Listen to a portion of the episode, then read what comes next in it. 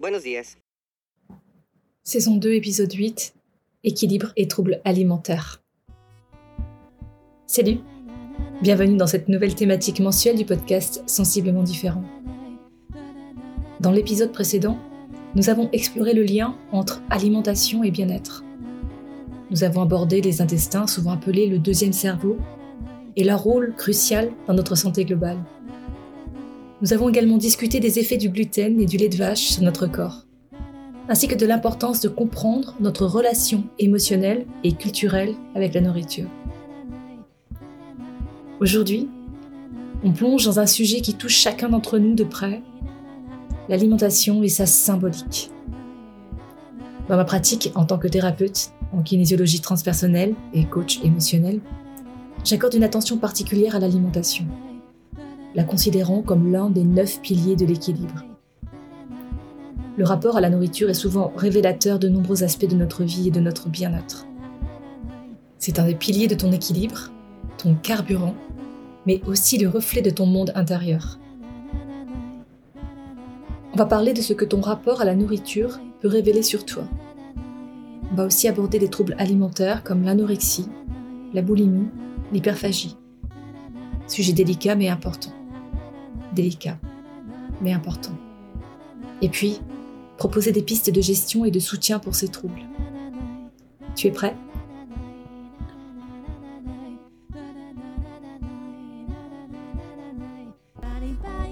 Je m'appelle Magali Darnay, je suis thérapeute en kinésiologie transpersonnelle, podcasteuse, coach émotionnelle, musicienne chanteuse. J'agis comme révélateur.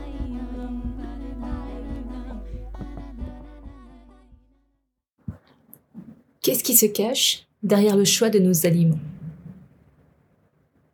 Avant toute chose, rappelle-toi, les aliments que tu consommes nourrissent ton corps. Tes intestins, nous l'avons abordé dans l'épisode précédent, sont souvent appelés ton deuxième cerveau. Ils jouent un rôle crucial non seulement dans la digestion, mais aussi dans tes émotions et ton bien-être mental. Sur le plan physique, ils décomposent les aliments et absorbent les nutriments essentiels pour l'énergie, la croissance et la réparation cellulaire. Ils jouent un rôle crucial dans l'élimination des déchets et des toxines, préservant ainsi l'équilibre et la santé du corps. En outre, une grande partie de notre système immunitaire se trouve dans les intestins nous protégeant contre les pathogènes et les substances étrangères. Enfin, le microbiote intestinal, une communauté diverse de micro-organismes, contribue à la digestion des fibres, à la production de vitamines, à la protection contre les infections. Maintenant, réfléchis un peu à ce que l'alimentation signifie pour toi. Est-ce un plaisir, un réconfort ou peut-être une source de stress? Ta relation avec la nourriture peut t'aider à mieux te connaître, à mieux te comprendre. Elle est liée à tes souvenirs, tes émotions, ta culture, et même à ta façon de te voir, toi, ton corps, toi. Commençons par un voyage dans le monde de la médecine traditionnelle chinoise, où l'alimentation est un art d'équilibre et d'harmonie. Dans cette approche, chaque aliment est lié à l'un des cinq éléments et influence son énergie vitale, ton chi. Le bois, avec les organes foie et vésicule biliaire, et des aliments comme le citron et les légumes verts qui favorisent la circulation du chi et la détoxification. Le feu, pour le cœur et l'intestin grêle, et des aliments réchauffants, tels que les piments, le gingembre, qui stimulent le cœur et l'esprit. La terre, avec la rate et l'estomac, et des aliments nourrissants comme les céréales et les racines pour renforcer l'énergie de la terre l'élément métal et les organes poumons et gros intestins, des aliments comme le riz blanc et les champignons qui soutiennent la clarté et la fonction pulmonaire. Enfin, l'élément eau, les reins, la vessie, et des aliments salés et foncés comme les algues et les haricots noirs pour nourrir les reins et l'énergie de l'eau. Du point de vue des neurosciences, ton cerveau réagit de manière complexe à la nourriture la vue, l'odeur ou même la pensée de la nourriture activent les centres de récompense, libérant des hormones de plaisir, comme la dopamine. Plus de 90% de la sérotonine, le neurotransmetteur associé au bien-être, est produit dans les intestins. Ce lien direct entre l'alimentation et notre humeur révèle l'interconnexion entre notre système digestif et notre cerveau. Je voulais également te parler du docteur Olivier Soulier, un pionnier dans le domaine de la médecine holistique, qui a exploré le sens profond derrière les maladies et les symptômes, y compris notre relation avec la nourriture. Selon lui, chaque aliment porte un message symbolique. Si je prends l'exemple des protéines, elles sont la base de notre structure et peuvent prendre toutes nos formes. Protéiformes. Dans de nombreuses cultures, la viande est souvent associée à la force, au pouvoir et à la vitalité. Elle peut symboliser la conquête, l'énergie dynamique et parfois même l'agressivité. Manger de la viande, selon le docteur Soulier, pourrait refléter un désir d'assimiler ses qualités, ou au contraire, une tentative de les dominer. Le poisson, lui, souvent lié à l'eau, peut symboliser l'adaptabilité, le flux et la profondeur des émotions. Dans certaines traditions, il est vu comme un symbole de connaissance et de sagesse. Manger du poisson pourrait représenter une quête de compréhension, de fluidité, de connexion avec le subconscient. Du côté des céréales, comme le blé ou le riz, qui sont la base de nombreuses alimentations à travers le monde, le sens caché est la nourriture de l'âme, l'abondance, la fertilité et la vie. Elles sont souvent associées à des notions de base, de fondement et de simplicité. D'un point de vue psycho-émotionnel enfin, notre choix d'aliments est étroitement lié à nos états émotionnels. Parfois, nous mangeons non pas par faim, mais pour combler un vide émotionnel ou pour gérer le stress. Cette connexion intime entre nos émotions et notre alimentation peut parfois dériver vers des troubles alimentaires, où la nourriture devient une manière de gérer des émotions complexes et souvent douloureuses. Note bien ce petit tour d'horizon de différents regards portés sur l'alimentation n'a rien d'exhaustif. Cela t'offre simplement une perspective complémentaire pour mieux comprendre les liens entre ton alimentation et ta santé émotionnelle et mentale. Tu commences à le comprendre, la relation à la nourriture est extrêmement complexe, et pourtant souvent mal comprise. Elle peut avoir des impacts profonds sur la vie d'une personne. Elle peut se traduire sous forme de troubles, plus ou moins intense. Je vais te parler anorexie, boulimie, hyperphagie. L'anorexie est caractérisée par une restriction sévère de l'apport alimentaire due à une peur intense de prendre du poids, même si la personne est en sous-poids. Les symptômes incluent une perte de poids extrême, une obsession pour les calories, une distorsion de l'image corporelle. La boulimie se manifeste par des épisodes de suralimentation, suivis de comportements compensatoires tels que le vomissement auto-induit, l'abus de laxatif ou l'exercice excessif. Les personnes souffrant de boulimie peuvent maintenir un poids normal, masquant ainsi leurs troubles. L'hyperphagie est caractérisée par des épisodes récurrents de suralimentation sans les comportements compensatoires de la boulimie. Cela peut conduire à l'obésité et souvent lié à des sentiments de perte de contrôle pendant ces épisodes. On peut relever certaines causes et facteurs contributifs à ces troubles. Je t'en cite quatre. L'image corporelle, le stress et le traumatisme, les facteurs socioculturels, les facteurs biologiques et génétiques. Une perception déformée de son propre corps peut être un puissant moteur de ces troubles, en particulier dans des cultures qui valorisent la minceur ou un certain idéal physique. Les troubles alimentaires peuvent être des réponses à un stress émotionnel ou des traumatismes. Ils sont parfois utilisés comme un moyen de gérer des sentiments difficiles, ou de reprendre le contrôle dans des situations où l'individu se sent ou s'est senti impuissant les pressions sociétales et culturelles, ainsi que l'exposition aux médias et aux normes de beauté irréalistes, jouent un rôle significatif dans le développement de ces troubles. Enfin, certains facteurs génétiques et biologiques peuvent également prédisposer les individus à ces troubles. Si tu es concerné ou si tu connais quelqu'un qui est concerné par l'un de ces troubles alimentaires, que peux-tu faire? Reconnaître qu'il y a un problème est souvent la première étape. il est important d'accepter que lutter contre un trouble alimentaire est un défi. Pas une fatalité, un défi. je te propose cinq pistes et stratégies. La première, tu peux chercher du soutien auprès de professionnels. Consulter des professionnels de la santé comme des nutritionnistes, des thérapeutes ou des psychothérapeutes spécialisés dans les troubles alimentaires peut fournir un soutien adapté et un plan de traitement individualisé. Les thérapies cognitivo-comportementales notamment peuvent être efficaces sur les troubles alimentaires. Elles aident à comprendre et à changer les pensées et comportements négatifs liés à l'alimentation. Deuxième piste, construction d'un réseau de soutien. T'entourer de personnes compréhensives et bienveillantes qui encouragent le rétablissement est une ressource importante. Auprès de tes amis, de ta famille ou de groupes de soutien, selon ce qui t'appelle le plus. Dans les groupes de soutien, tu peux rencontrer des personnes qui traversent les mêmes difficultés que toi. Le partage d'expériences et de stratégies face à un défi commun peut te donner du courage, la volonté de persévérer, l'envie d'encourager à ton tour. Troisième piste, le développement de nouvelles habitudes alimentaires. Travailler graduellement vers une alimentation équilibrée en évitant les extrêmes de restriction ou de suralimentation et adopter la stratégie des petits pas. Je discutais avec une patiente ce matin. Elle faisait ses premiers pas vers des changements d'habitudes alimentaires. Son rapport au sucre étant problématique pour sa santé, elle a décidé de dévier son désir de manger du chocolat de type industriel par des dattes ou autres fruits secs. C'est un premier pas. C'est son premier pas.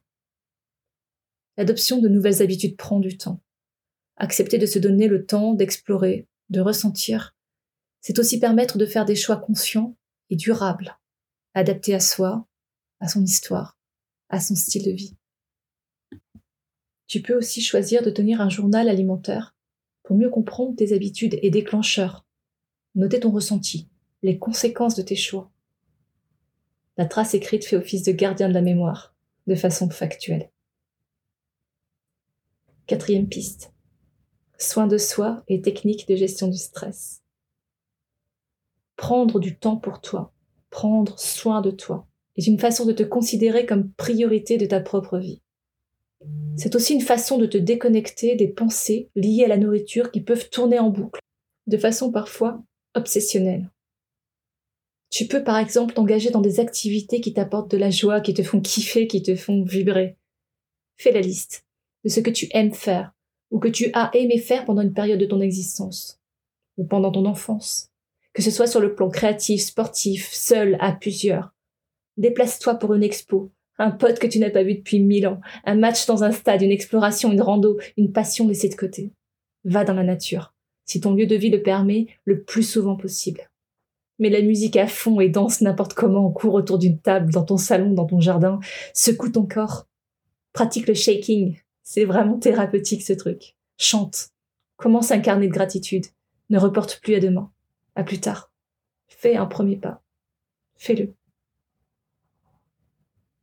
Tu peux également intégrer des pratiques de relaxation comme la méditation, la méditation guidée, le yoga, des exercices de respiration. Tu peux t'essayer à la cohérence cardiaque. Tu peux t'essayer à la cohérence cardiaque. Cet état provoqué par un rythme de respiration de 5 secondes pour l'inspiration et 5 secondes pour l'expiration pendant 5 minutes. Position assise, les pieds à plat sur le sol, les jambes décroisées et le dos bien droit pour permettre une respiration optimale. Toutes les techniques déjà évoquées, notamment dans l'épisode 3 de la saison 2, le paysage émotionnel, peuvent t'aider à mieux gérer ton stress. À savoir, en 1, boire de l'eau. Boire de l'eau peut aider à libérer les émotions négatives et diminuer le stress et l'anxiété. 2. Le contact frontal-occipital. Une technique qui consiste à placer une main sur le front, l'autre à l'arrière de la tête, favoriser la relaxation et la libération du stress émotionnel. En pratiquant cette technique, tu peux ressentir une synchronisation entre le front et l'occiput, ce qui peut aider à relâcher la tension. Respire. En trois, la libération du stress émotionnel, la LSE, technique qui vise à libérer le stress émotionnel accumulé dans le corps en stimulant les points neurovasculaires situé sur les éminences frontales. En 4, transmuter les émotions. Tu prends ton émotion et tu la transformes en énergie positive ou constructive. Tu peux essayer de transformer la peur en défi, la colère en une force qui te pousse à l'action. Cinquième et dernière piste, l'éducation et la sensibilisation. Comme te renseigner davantage sur un trouble alimentaire pour mieux le comprendre et mieux le gérer. Et surtout, encourager une communication ouverte avec tes proches sur les défis rencontrés. Si tu sens que le défi est trop lourd, demande de l'aide. Tu n'es pas seul. Si tu te sens seul, demande de l'aide.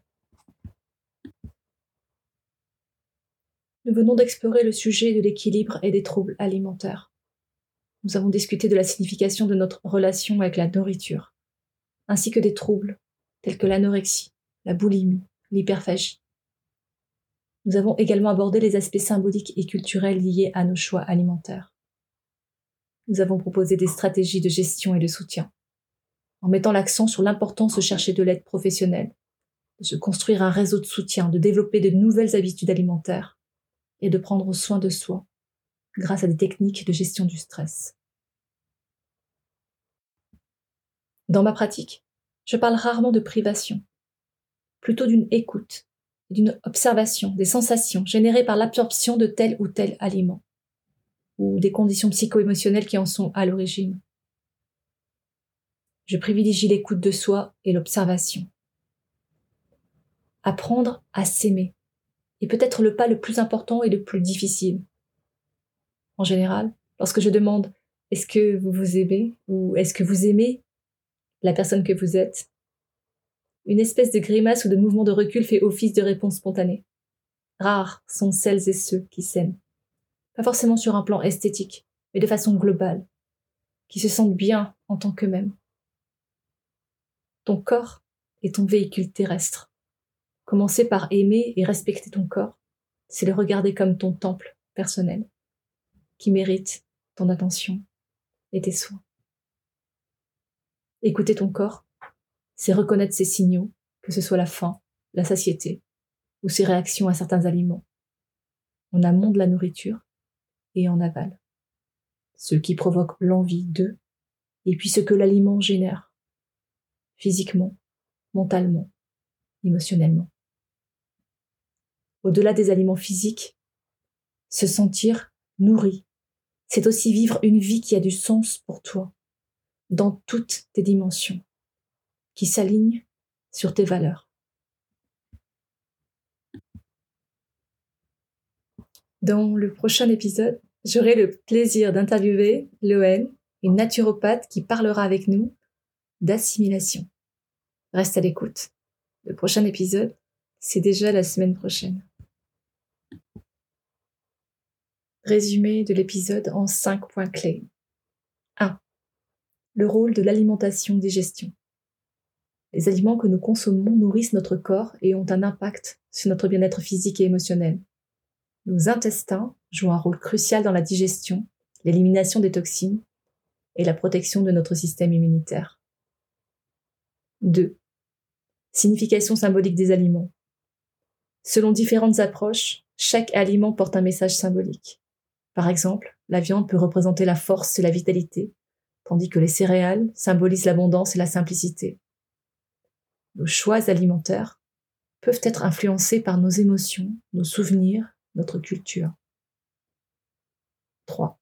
Les troubles alimentaires.